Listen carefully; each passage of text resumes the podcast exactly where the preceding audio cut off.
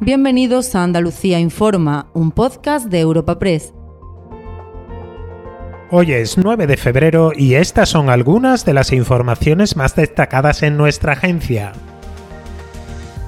La borrasca Carlota deja lluvias intensas en Andalucía, principalmente en las provincias de Sevilla y Cádiz. Las precipitaciones generalizadas reducen el alcance de las movilizaciones de los agricultores en su cuarto día consecutivo de protestas y son bien recibidas en el campo a la espera de ver su impacto real en las reservas de los embalses. Todo ello en pleno debate político sobre la sequía, con la reunión al máximo nivel entre la vicepresidenta Teresa Rivera y el presidente de la Junta, ya fijada el 22 de febrero en Sevilla para buscar respuestas conjuntas.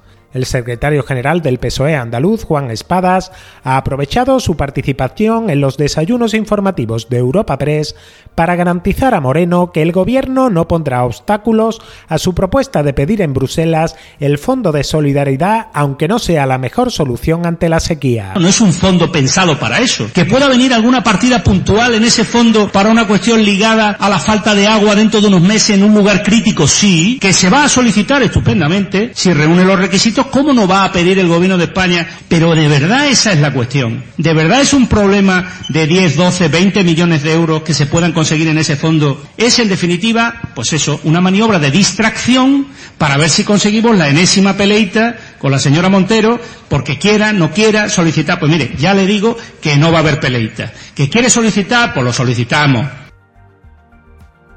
Importante incendio forestal en Almería en plena borrasca Carlota.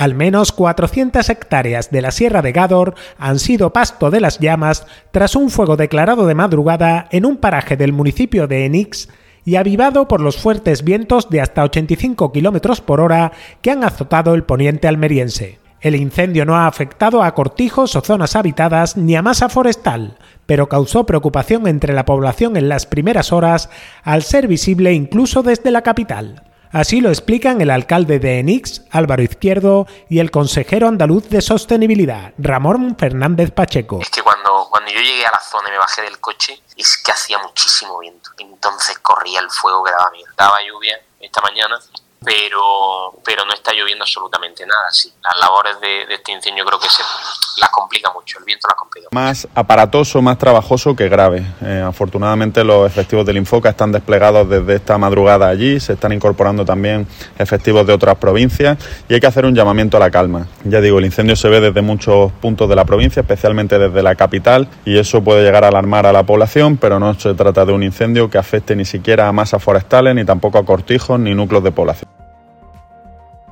Y al cierre, Andalucía dice adiós este sábado a la mascarilla obligatoria en hospitales y centros sanitarios.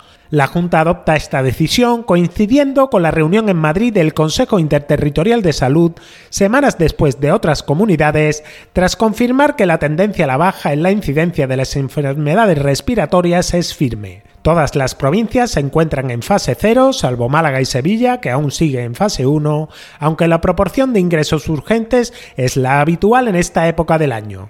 En cualquier caso, la consejera de Salud, Catalina García, sigue recomendando las mascarillas en entornos sanitarios. Vamos a seguir recomendando la mascarilla como lo hemos hecho desde el mes de julio, para que siga siendo una recomendación en los centros de urgencia, en las plantas de eh, infecciosos, en las plantas de oncología hematología y en todas aquellas áreas donde haya personas vulnerables, con lo cual se retira la obligatoriedad, pero, pero mantenemos la recomendación.